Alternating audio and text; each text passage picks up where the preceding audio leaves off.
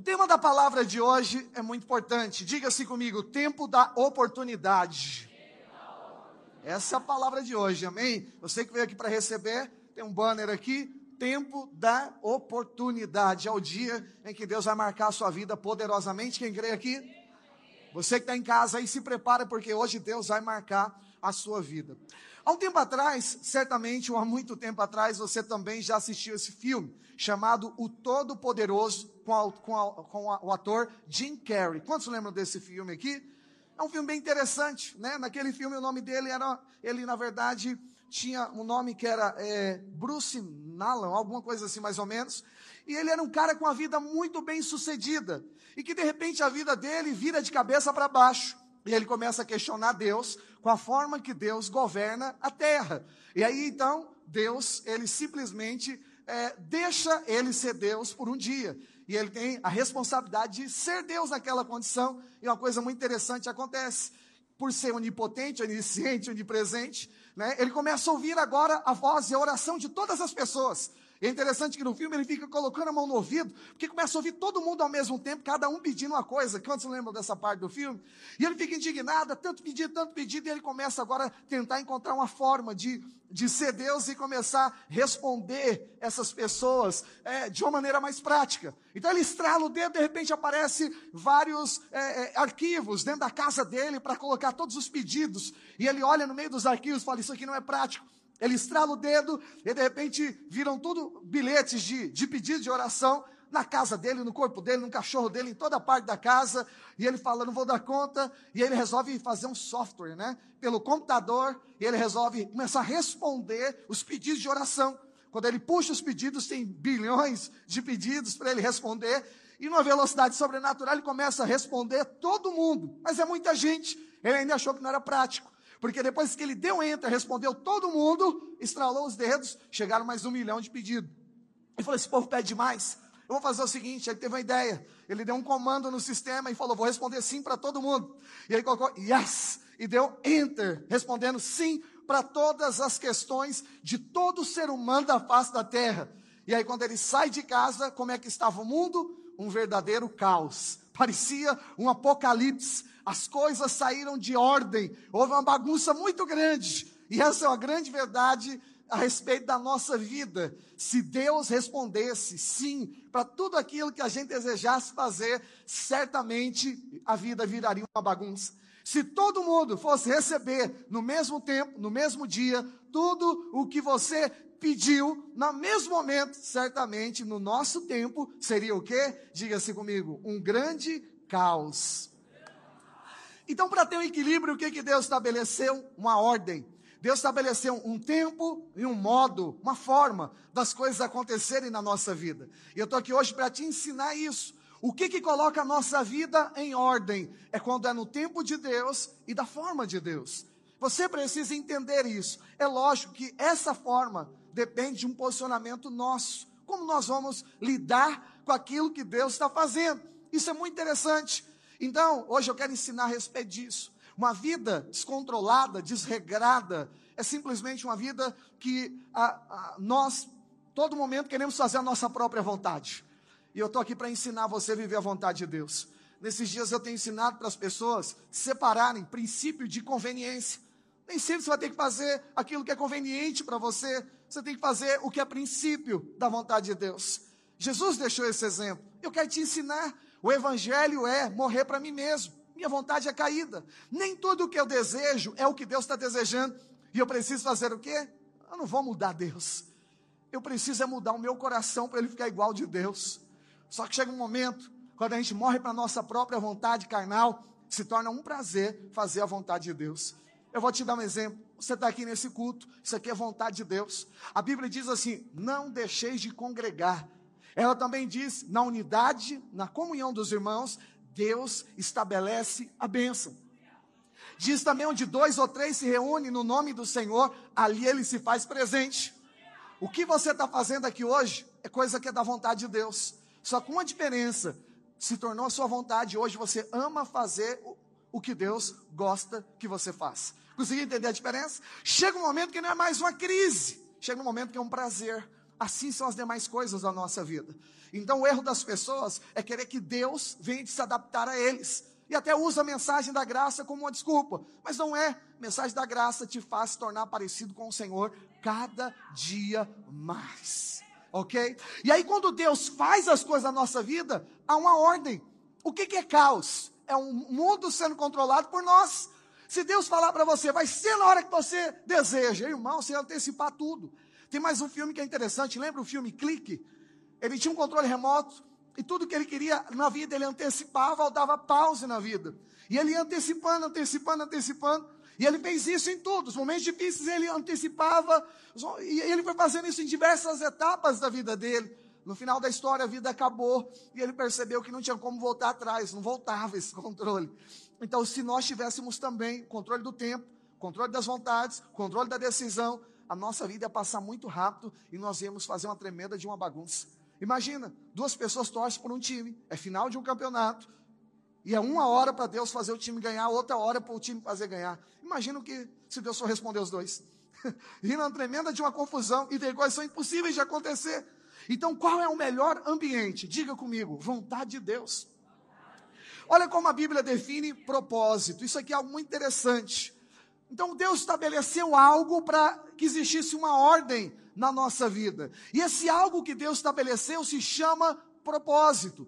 A Bíblia diz em Eclesiastes capítulo 8, versículo 5, que para todo propósito existem duas coisas. Projeta para nós. E ele diz que o sábio, né? Quem guarda o mandamento não experimentará nenhum mal. E o coração do sábio conhece duas coisas. O que? Diga tempo, modo. Tempo é o tempo de Deus. Se chama kairos. A palavra tempo na Bíblia ela vai ter duas traduções: cronos e kairos. Cronos é quando se refere ao nosso tempo. Por isso tem a palavra é, é, cronômetro. É dia, mês, semana, anos, séculos e por aí se vai. É o tempo humano, a maneira quantitativa que temos de quantificar o tempo. Mas Kairos é o mesmo tempo, mas não nosso, mas o tempo de Deus. No tempo de Deus não é dia, mês ou ano. A Bíblia diz que um dia para Deus é como mil anos, mil anos como um dia. Não respeita uma ordem natural de tempo. Essa é a forma de Deus fazer as coisas. Ele pode antecipar coisas da sua vida de mil anos, ou que demoraria mil anos para acontecer. Diga comigo, Kairos de Deus. O que, que a Bíblia está dizendo aqui? O sábio vai conhecer essas duas coisas. Diga comigo, o tempo de Deus e aí tem a segunda, ele chama de modo. O que, que é modo? Modo é o comportamento, é como eu vou agir, é como eu vou responder aquilo que é o tempo, é como eu vou corresponder o que Deus está fazendo. Aí ele termina dizendo, por quê? Coloca para nós. Por quê? Versículo 6. Para todo propósito, preste atenção. Isso aqui é equação do propósito, ok? Propósito precisa de duas coisas. Porque para todo propósito tem o que, meus irmãos? O há? Há tempo, então existe tempo e o que? modo, ok? Só até essa parte aqui. Todo propósito tem tempo e modo. Então, o que que traz organização para a nossa vida? É fazer no nosso tempo? Não. É fazer no Kairos de Deus. É você ter um comportamento do seu jeito? Não. Um comportamento conforme o que a ocasião está pedindo. Um comportamento conforme o tempo de Deus. Isso te coloca dentro do propósito. E acredite, viver com propósito traz mais sentido para a vida. Viver com propósito é viver com a garantia celestial de que você está dentro de uma história de Deus. É horrível viver fora de um propósito. É uma vida, uma, é uma tremenda incerteza. É uma vida de insegurança. A gente não sabe o que vai acontecer no próximo tempo, porque a gente está vivendo longe de um propósito. Mas quando a gente está dentro do propósito, é como se Deus nos abraçasse, irmão. É como ainda que as coisas fujam do seu alcance e aconteçam coisas ruins, você sente uma proteção de que Deus continua controlando todas as coisas. O que, que, é isso? É viver dentro de um propósito. Propósito em tempo de Deus e forma de Deus fazer. Eu vou dizer, nunca saia desse propósito do Senhor. Vamos fazer a equação do propósito, só para você entender. Eu coloquei uma situação aqui, eu vou só inverter do culto anterior. Vamos imaginar. O tempo é, vamos fazer certo. O tempo é certo, é o kairos de Deus. O tempo está correto.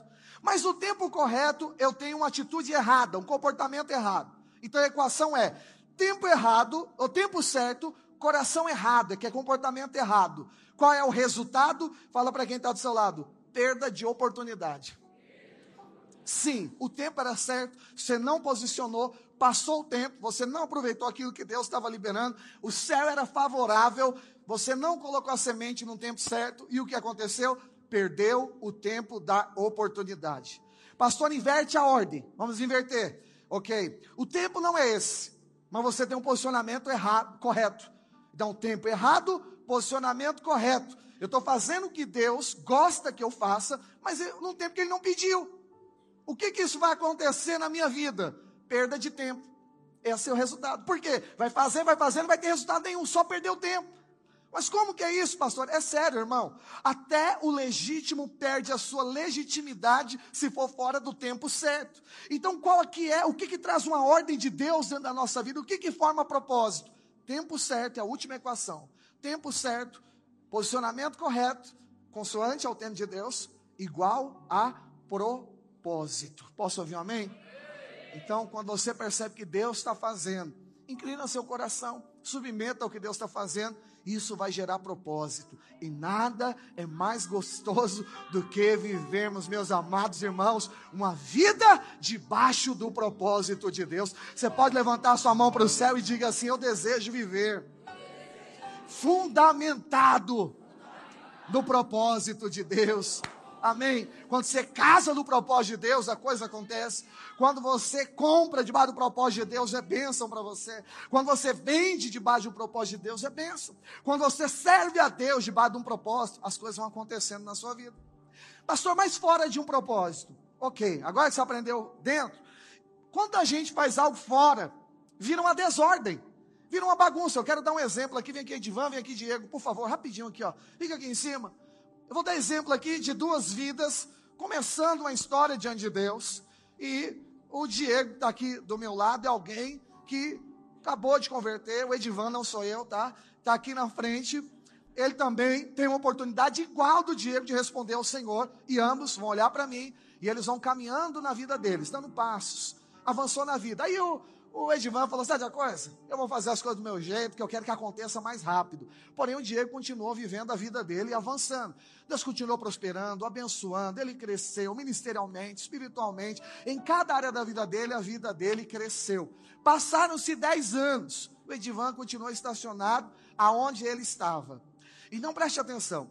Quando nós saímos debaixo de um propósito de Deus, a nossa vida vira uma desordem. A gente acha que está fazendo a coisa certa, mas a gente está caminhando em direção oposta daquilo que Deus estabeleceu. Eu tenho ensinado às pessoas, existe uma técnica de sobrevivência na selva, que quando você está perdido, você tem que avaliar muito bem para que lado que você vai, senão você vai correr em direção oposta de onde você deveria estar. Então, se aqui está errado, você ir para uma direção que você achar correta, vai ser mais longe do que você deveria estar. Então você precisa de uma direção certa para você caminhar. Então Edivan fez do jeito dele e a vida dele parou, virou uma desordem.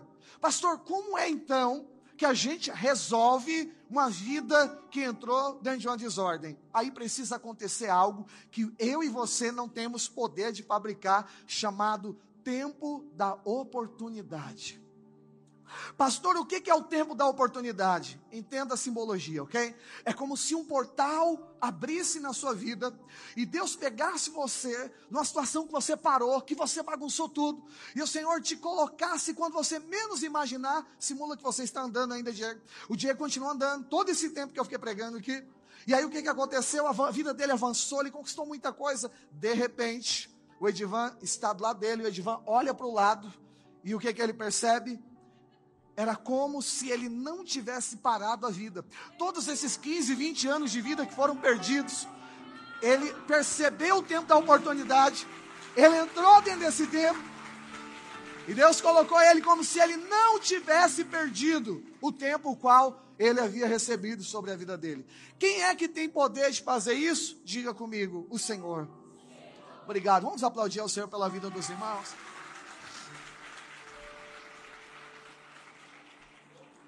Aí quando você vê, você está no mesmo nível de frutificação, mesmo nível de unção, mesmo nível de prosperidade. A história que Deus construiu para você é como se ela não tivesse parado. Pastor, eu preciso disso na minha vida. Então o que, que é? Diga comigo, o tempo da oportunidade. Eu sinto que esse culto de hoje é o tempo da oportunidade. Pastor, fala alguma coisa a mais sobre o tempo da oportunidade. Beleza, então. 2 Coríntios 6,2 coloca para nós. A Bíblia diz o seguinte: porque ele diz eu te ouvi no tempo da oportunidade. Diga amém. e te socorri no dia da salvação. Eis agora o tempo sobremodo oportuno, eis agora o dia da sua salvação. Diga aleluia. O que é o tempo da oportunidade? É o tempo que Deus nos ouve. É o tempo que a tua oração é respondida, que aquilo que sufocava você é mudado e você consegue entrar por essa porta e você vai sair lá do outro lado da sua vida. Tempo da oportunidade, então, é tempo de salvação, é tempo de transformação, é Deus tirar você de um problema. Salvação no original aqui se chama sozo. Sozo não significa ser salvo apenas do inferno. Sozo significa curado, liberto e salvo. E salvo de tudo você imaginar. É quando uma obra completa acontece na nossa vida. Esse é o tempo da oportunidade de Deus sobre nós. Quantos desejam viver o tempo da oportunidade? Diga amém. E é interessante, olha, eu vou dar alguns exemplos aqui, né? Algumas verdades sobre o tempo da oportunidade. A primeira delas é porque é um tempo de Deus, como eu já ensinei. É Deus quem cria. É diferente do tempo humano. O tempo humano você teria que começar a labutar um ano, dois anos, três anos para tentar alcançar. E às vezes vai dar uma indisposição. Porque você sabe onde tem que chegar, sabe o que tem que fazer, e porque você sabe de tudo isso, já te deu uma disposição. Não vou fazer mesmo.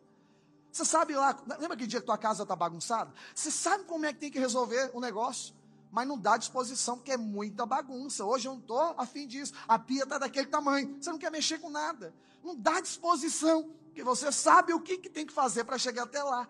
Na vida é a mesma coisa. Então a gente vai olhar e falar: não, já zerou a disposição. Eu tenho que orar de novo, eu tenho que liderar, eu tenho que ser membro de novo, eu tenho que recomeçar. O ego não deixa. Mas Deus é diferente. Então preste atenção.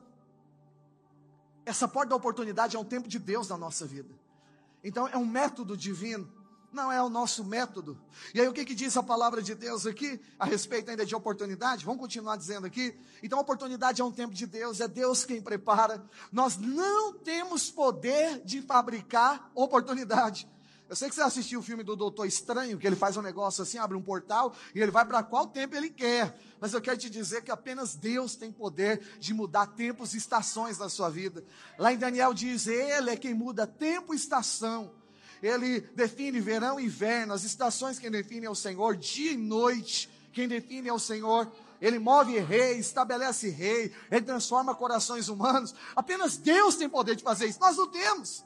Então, ah, é rei, não, eu dou um jeito, eu crio uma oportunidade, tudo vai dar certo. Querido, acredite, apenas Deus tem poder de abrir a porta da oportunidade dentro da nossa vida. Posso ouvir um amém? amém? Terceira coisa, não podemos fabricar, nós não sabemos quando, quando virá.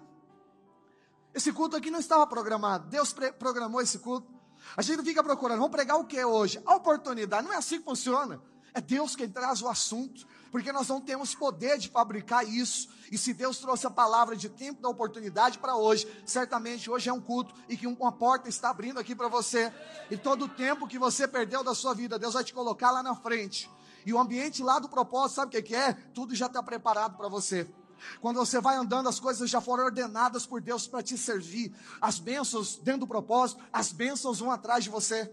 Você chega, tem gente que nem conhece Deus, mas Deus já trabalhou no coração para as pessoas serem favoráveis com você. Alguém que nem conhece Deus te procura para abençoar, criar caminho para você. Pastor, o que é isso? É o ambiente do propósito.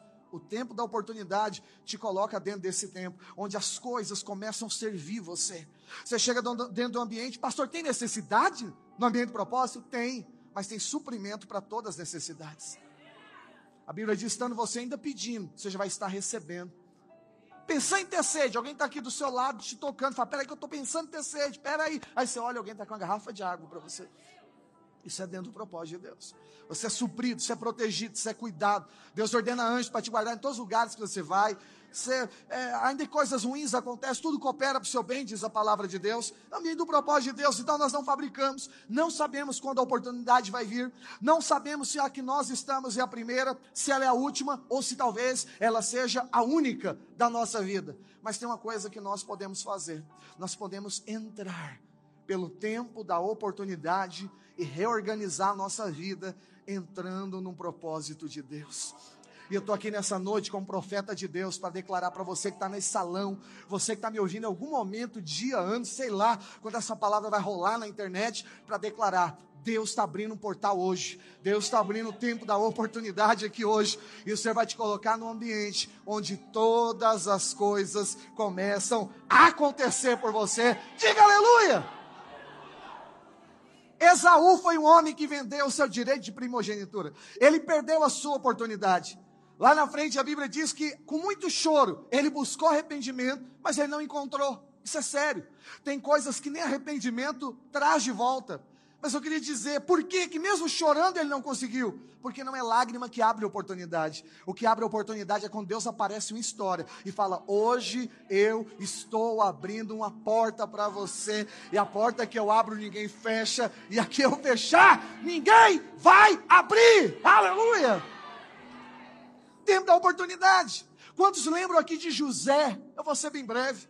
A história de José no Egito. Você sabe que Jacó, que Deus mudou o nome dele para Israel, ele teve 12 filhos. Um desses filhos se chamava José, conhecido como José do Egito. Por que José do Egito? Porque a Bíblia diz que quando ele tinha 17 anos, ele tinha um sonho que Deus iria o engrandecer, que ele governaria sobre todos os demais irmãos. E ele falou: esse cara é soberbo. E ele ficava contando o sonho de Deus. E os irmãos falaram: vamos matar ele. Na hora que ia matar, falou: pai vai sofrer. Vamos vender, jogar ele numa cisterna. Jogaram numa cisterna. Venderam ele como é, escravo para é, um povo inimigo. Os ismaelitas compraram José e venderam José lá no Egito. José agora vira escravo no Egito, simplesmente porque ele tinha um sonho de Deus sobre o seu coração. E aí a vida de José vira uma bagunça. E aí o que, que acontece a partir daí? José é, se destaca no meio dos escravos vai trabalhar na casa de Potifar. José era bonito, jovem. Aí a esposa de Potifar olha para José e agora quer ter relação sexual com José. Ele diz: Não, sou fiel ao meu Senhor e ao meu Deus. E a Bíblia diz então José corre. Quando José corre, ela tira a roupa. José corre pelado e ela grita. Nos dias de hoje seria tarado. Quem acreditar em José? Ninguém. Assim como não acreditou. E José agora é preso novamente. Quando a vida está melhorando, o negócio degringola. José agora volta para o calabouço. E a Bíblia diz que ele passa muitos anos ali. O tempo total da prisão de José foram aproximadamente 13 anos. 13 anos, pensa nisso. Uma vida que quando a coisa melhorar, piora. Parece que não tem a ver com a história de Deus, um negócio desse tipo. Mas, pastor, quando é que uma oportunidade de Deus se abriu para um cara como esse? Eu quero te falar, nós estamos no mesmo mundo que José está. Esse mundo não presta. Esse mundo jaz do maligno.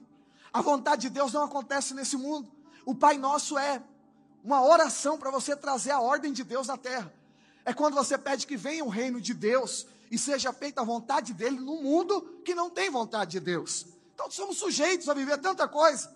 E quando nós erramos em algumas escolhas da nossa vida, ou sem Deus, ou que a gente não sabe buscar Deus ainda, como era José na ocasião, às vezes a gente acaba sendo empurrados para situações que nos prende. Compreendeu José? Numa cisterna, depois como escravo numa cadeia, num calabouço no Egito. E aí, pastor, quando é que uma oportunidade aparece na nossa vida?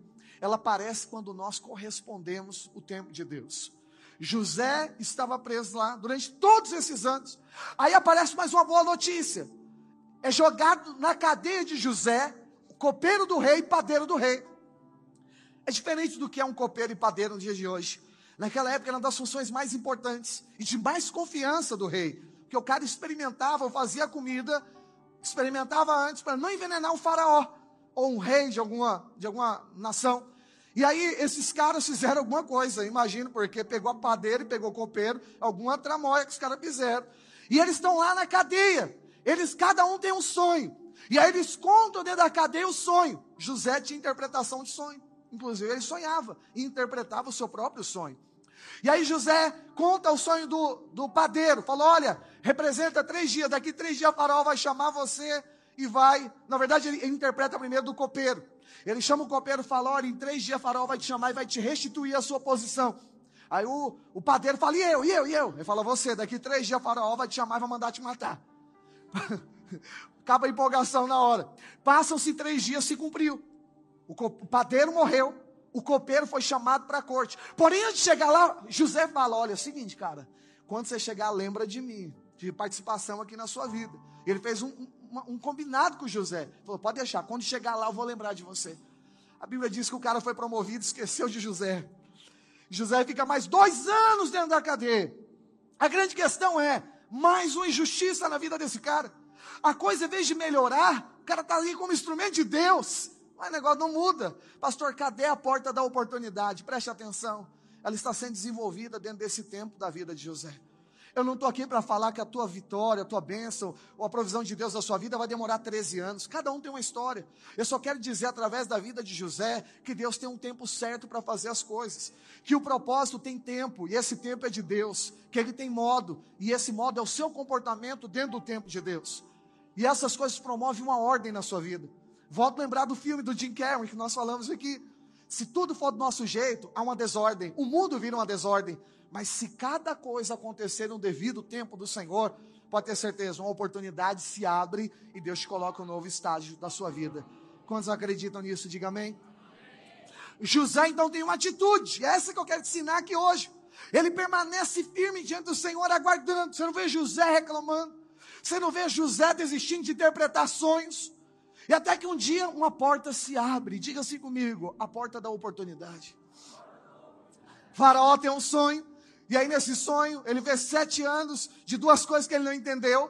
Chama todos os magos para interpretar. Ninguém, os sábios do Egito, não sabiam interpretar. E aí, o bendito do copeiro do rei lembra: Ó, meu rei, quando eu estava lá na prisão que o senhor me jogou lá dentro, tinha um hebreu chamado José, que eu tive um sonho, eu e o padeiro, Deus o tenha. E nós contamos o sonho. Em três dias aconteceu. O padeiro morreu e eu fui restituído. Certamente ele vai saber interpretar o teu sonho. A Bíblia diz que uma ordem vem de Faraó dizendo: traga-o imediatamente.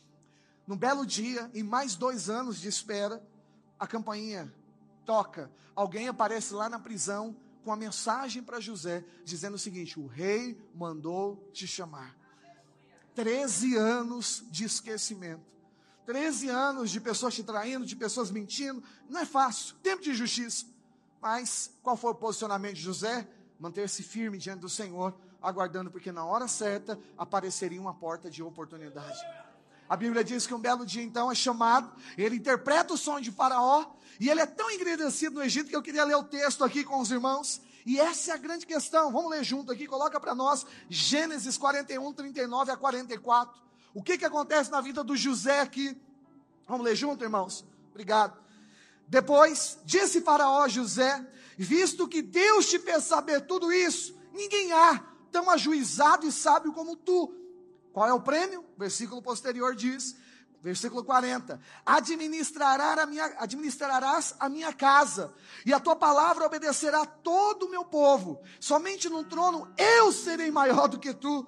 E disse mais Faraó a José: Vês que te faço autoridade sobre toda a terra do Egito.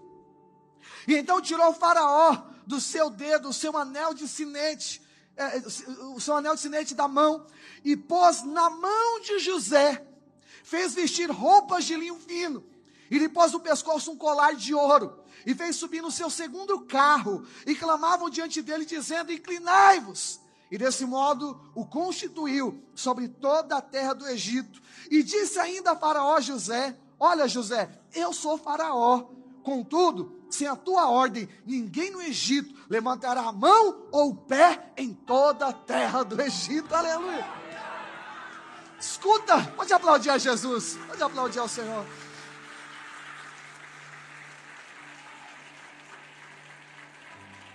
Aleluia. Olha que interessante. Do dia para a noite. Às vezes nós estamos aqui no ambiente de silêncio. Parece que Deus está fazendo nada na nossa vida. Mas quando nós entendemos que a qualquer momento, ainda que você tenha feito alguma coisa, ou que alguém tenha feito alguma coisa e a sua vida desorganizou, a qualquer momento, quando nós permanecemos percebendo o tempo do Senhor, uma porta pode se abrir na nossa vida. A Bíblia diz que acontece algo aqui, a porta abriu, o cara dormiu como prisioneiro, no outro dia ele acordou como o segunda autoridade do Egito. E é interessante que o faraó diz aqui, ele diz, ó, eu sou faraó, mas aqui no Egito, abaixo de você, não tem ninguém. O que você falar vai acontecer. Mas no final ele diz algo muito mais importante ainda. Ele fala, olha José, eu vou dizer algo a mais ainda para você. Ele diz o seguinte, contudo, eu sou faraó, mas contudo, sem a sua autorização. Ninguém levanta uma mão e move uma perna aqui no Egito. O que, que ele está dizendo? Eu sou faraó, mas hoje você é faraó. É isso, exatamente isso. Ele está indo além da autoridade que foi dada. Deu um anel, deu roupa, você é o faraó do Egito.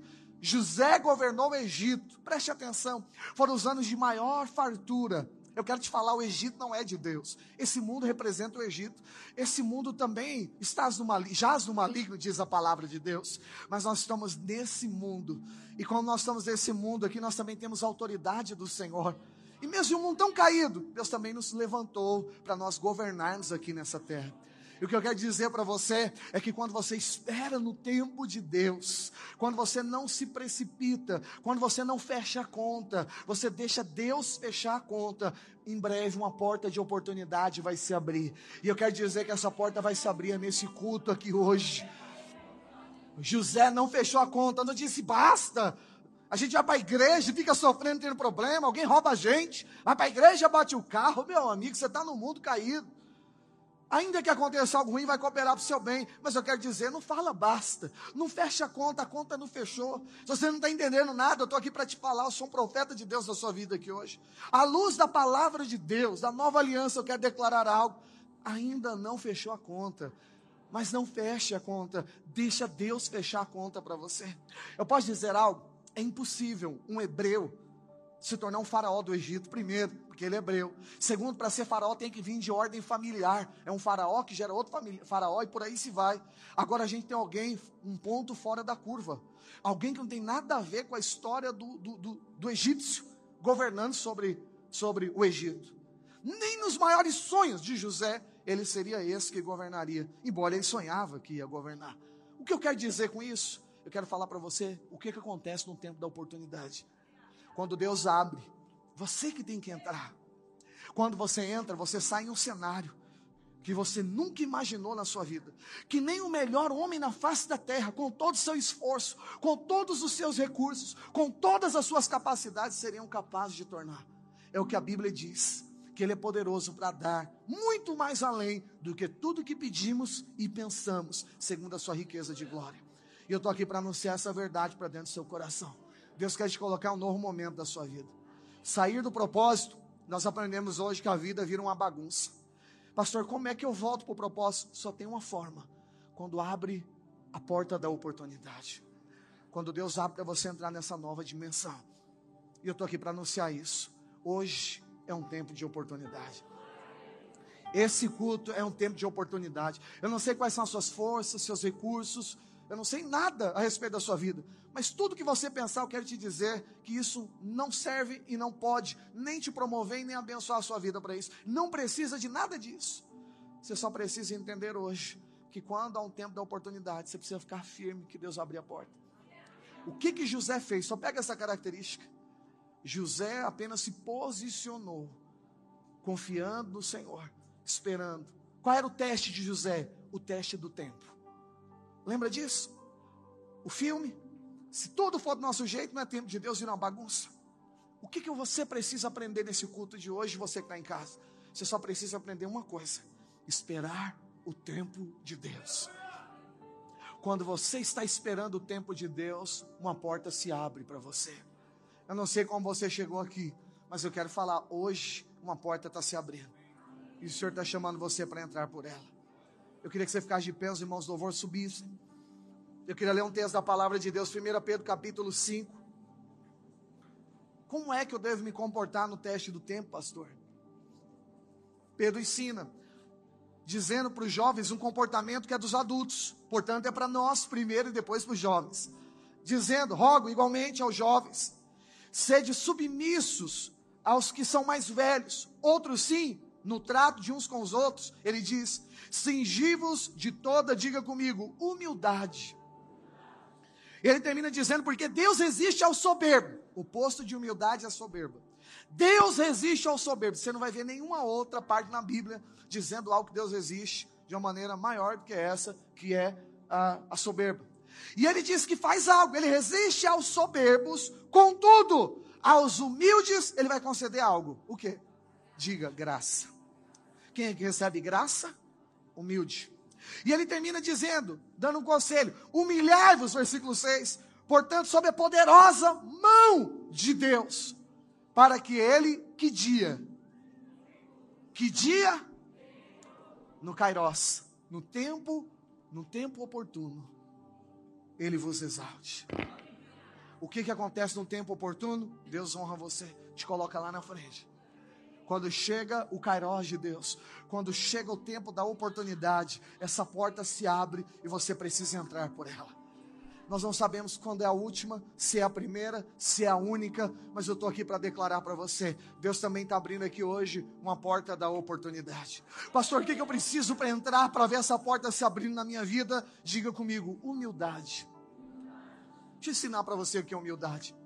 No original, essa palavra humildade, ela tem vários significados sobre a nossa vida. O primeiro deles é humilde de espírito. Humilde de espírito não tem a ver com falar errado e se vestir mal e morar mal. Isso não é humildade. Humildade é uma experiência interior, não exterior. O segundo significado é que significa destituído de toda arrogância. Alguém que perdeu toda arrogância. Foi tirar de você toda arrogância. É uma experiência que aconteceu. Deus resiste o arrogante. Quando nós somos arrogantes, a, nossa vida trava. Quando nós somos soberbos, a nossa vida trava. Pastor, qual é o coração de quem está esperando a porta da oportunidade de abrir? Humildade. Terceira coisa, significa muito fantástico, significa submissão de mente. Pega essa. O que é submissão de mente? Significa o seguinte: eu pensava de um jeito, mas eu abri a Bíblia e eu descobri que a palavra de Deus diz diferente eu abandono a forma que eu pensava. E eu fico com a vontade de Deus. Eu tenho vontade de fazer coisas, mas não tem nada a ver com a vontade de Deus, mas eu amo demais, minha carne é presa naquilo. Só que eu abri a palavra de Deus e o Senhor disse para mim que aquilo não é vontade dele. Eu vou submeter o meu pensamento para fazer agora a vontade de Deus. Eu vou abandonar esse pensamento errado. E eu vou falar, eu vou ser igreja, eu vou caminhar junto. Ah, na minha vida ninguém fala, eu não preciso de ninguém me controlando. Não, você precisa de alguém te controlando. Deus. Porque eu e você, se ninguém nos controlar, a gente é um prejuízo nessa terra. Para com essa frase boba. Eu vou dizer mais ainda: você precisa de alguém que fale na sua vida sim.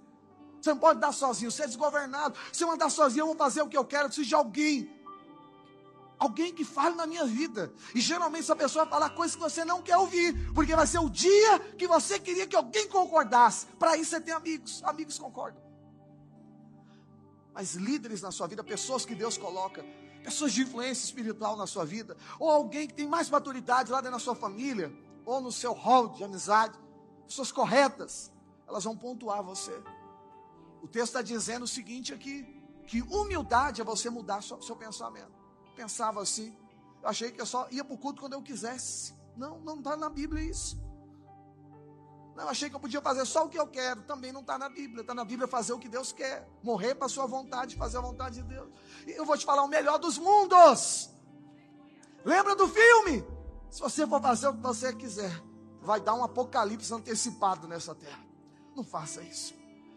Mas quando você faz um querer de Deus, de João, o mundo passa e com ele as suas vontades. Mas aquele que faz a vontade de Deus permanece para sempre. O mundo tem vontades, Deus tem vontade. É mais fácil. Eu só quero fazer o que o Senhor quer. Resuma, só isso. Última coisa, o que significa humildade? Eu quero finalizar o culto com essa. De grau abaixo, alguém honrado. O que é uma pessoa humilde?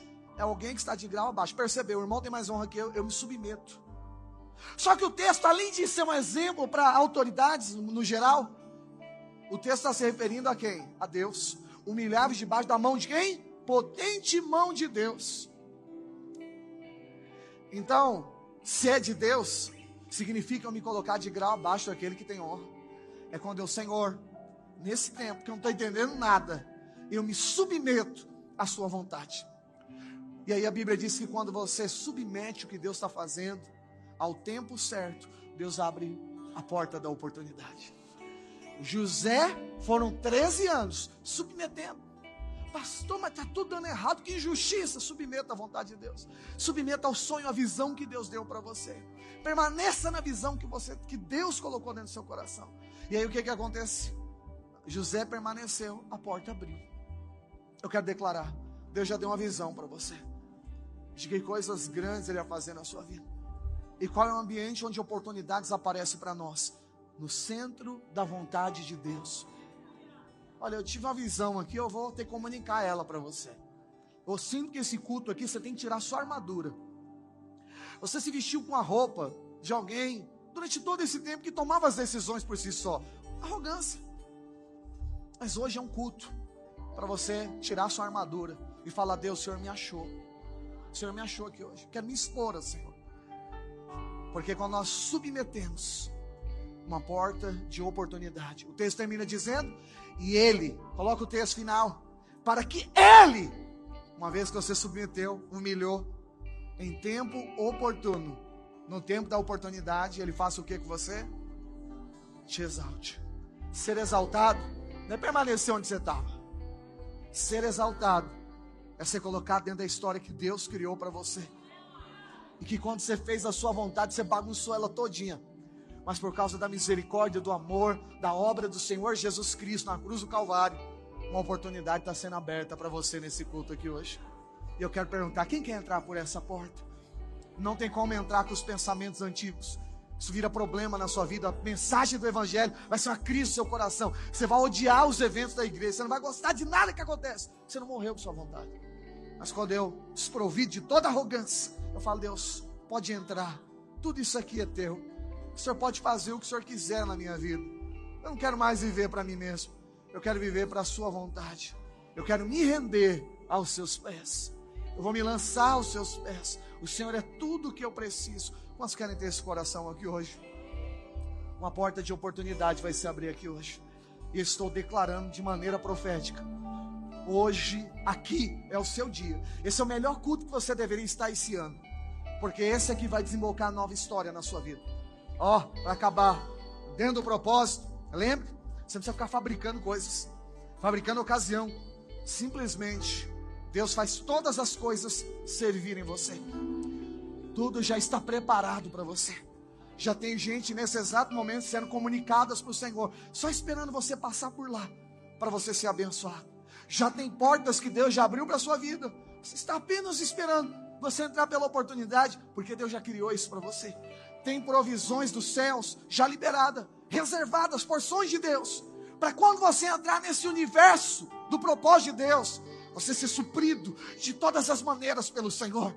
De você falar, que engraçado, eu não estou precisando fazer nada, tudo simplesmente só está acontecendo na minha vida, porque eu me posicionei diante de Deus. Posso te pedir algo? Encerro aqui. Para de viver uma vida avulso. Pare de viver por conta própria. Você tem um dono, você é do Senhor. Sua vida, ela não é solta nessa terra. Você não é um barco à deriva no meio de um oceano. Alguém pagou um preço de cruz por você. E a palavra de Deus diz que você é uma propriedade exclusiva do Senhor.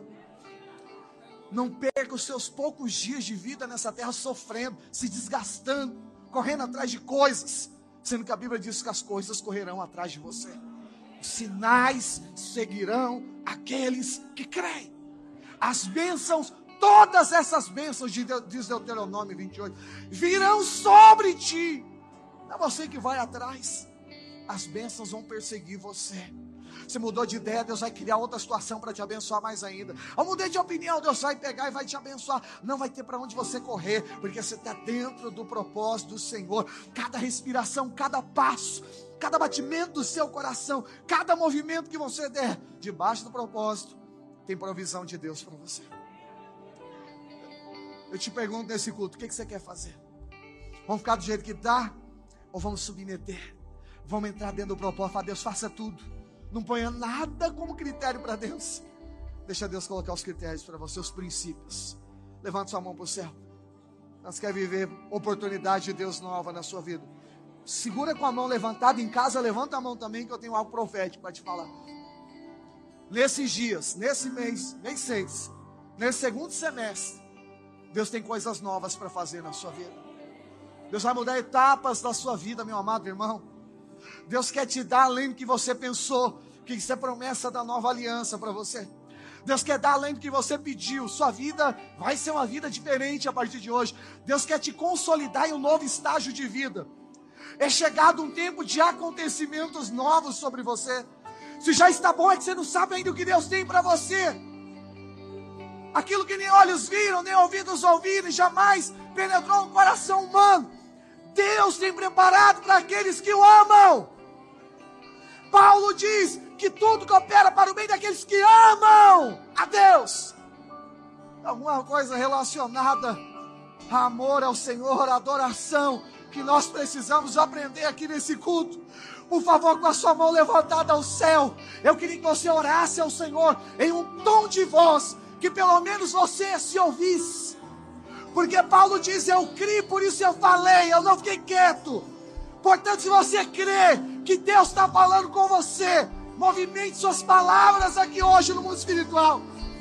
E diga para Deus: Deus, eu creio eu creio que um tempo está sendo liberado na minha vida. Diga para Deus: Deus, eu me submeto à tua vontade. Eu abro mão da minha vontade. Eu abro mão das possibilidades naturais. Eu abro mão do que o mundo pode me oferecer. Eu abro mão da riqueza. Eu abro mão das oportunidades naturais para ter acesso à maior riqueza para ter acesso à maior oportunidade, que é estar do centro da sua vontade. Se você perdeu tempo, você não entrou, o tempo passou. Se você está aqui hoje, a sua vida estacionou. Você achou que era uma decisão certa, mas a sua vida paralisou. Já fazem anos, não acontece nada. Você mexeu em alguma peça errada. Hoje, o Senhor está dizendo: muda a mente. Se você mudar o coração, a porta da oportunidade está diante de você. Eis agora o tempo da tua salvação. Eis o tempo da oportunidade. Tem uma saída de Deus para você nesse culto. Ore, ore, ore, ore, ore, ore, ore. Diga a Deus, é comigo. Essa palavra é para mim. Eu reconheço, é comigo, eu submeto. Eu submeto, eu submeto, eu submeto.